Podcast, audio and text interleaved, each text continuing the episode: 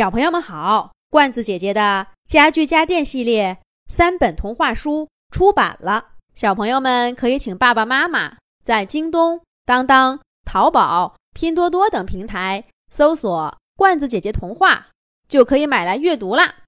这一集的《动物西游》节目，罐子姐姐继续给小朋友们讲小兔皮皮系列故事《神奇乐园》的第二集。神奇乐园。小兔皮皮看着站在自己面前的狐狸。小镇上什么时候多了这样一位成员？小镇上又是什么时候建了一座神奇乐园呢？而且这神奇乐园在哪儿？难道就在这张布灵布灵的广告牌上吗？只有这个，看上去还跟神奇搭点边儿。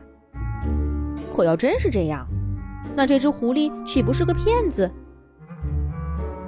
小兔皮皮捏了捏口袋里仅剩的一个铜板，摇了摇头，就往前走。狐狸先生当然看出皮皮在想什么，他也不恼，只是后撤一步，又拦在皮皮面前。哎，小兔子，别这么着急走嘛！你瞧瞧，我这神奇乐园里有很多好玩的东西呢。看，狐狸商人说着，在屏幕正中央一点，广告牌上立刻出现一片茂密的原始森林，树木突破屏幕的限制，直长到皮皮眼前来，一股潮湿腐败的气味扑鼻而来。野外探险项目，让你体验最真实的热带雨林。怎么样？有兴趣吗，小兔子？狐狸先生得意地说道。小兔皮皮抬头看了看比自己整个身体都大的树叶和滴水的蔓藤，再听听奇异的鸟叫，这里真有趣。可是。算了，狐狸先生，这里是好玩儿，但姬小飞带着我们丛林大冒险也一样有趣，我就不去体验了。也许是起风了，口袋里的铜板跳了跳。小兔皮皮一边说，一边把铜板使劲按了回去。那再看看这个，海底游览。狐狸先生爪子一挥，那片热带雨林就像老师课堂上的幻灯片一样被翻过去了。汹涌的海浪立刻把皮皮包围了。狐狸先生穿着一身潜水服，带着潜水镜，站在他面前。来呀，小兔子，你不想看看这海浪底下？精彩的海底世界吗？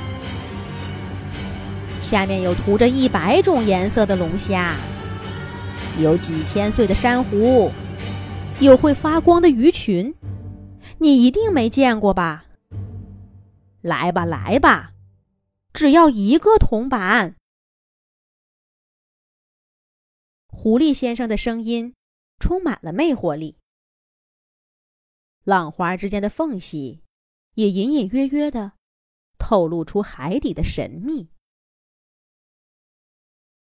口袋里的铜板跳得更厉害了。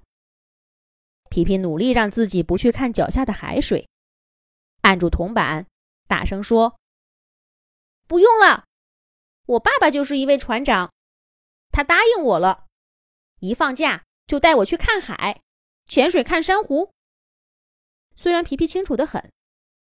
爸爸的承诺，大概就只是个承诺而已。但狐狸先生的神奇世界可不止这点货。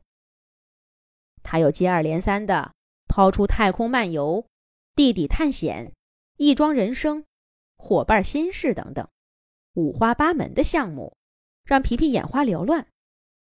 那枚铜板跳得越来越厉害，皮皮要费好大劲儿才能按住它。当狐狸先生拿出去未来看看的杀手锏时，那铜板竟然自己蹦出来，往狐狸先生口袋里飞。皮皮跳起来捉住它，都险些捉不住。我的未来还是我自己慢慢走着看吧。现在知道了，就呃就就太没意思啦。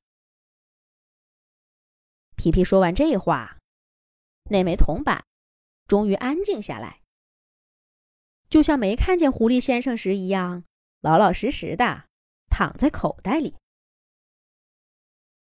狐狸先生这回好像真的被难住了。他第一次放下广告牌，手托住腮帮，想了半天，突然抬起头，眼睛放光。不想去未来，那过去总会吸引你。看看这个，回到小时候。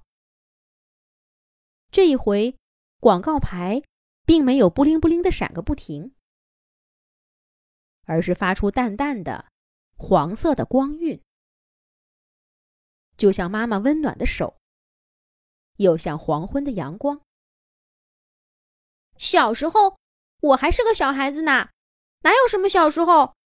哎，你回来，回来，回来呀！小兔皮皮嘴上拒绝着，可那枚铜板却再也不听他的话，飞进光影后面。狐狸先生。笑眯眯的脸上，狐狸先生消失不见了。小兔皮皮被温暖的光芒环绕着。回到小时候的皮皮会看到些什么呢？咱们下一集再讲。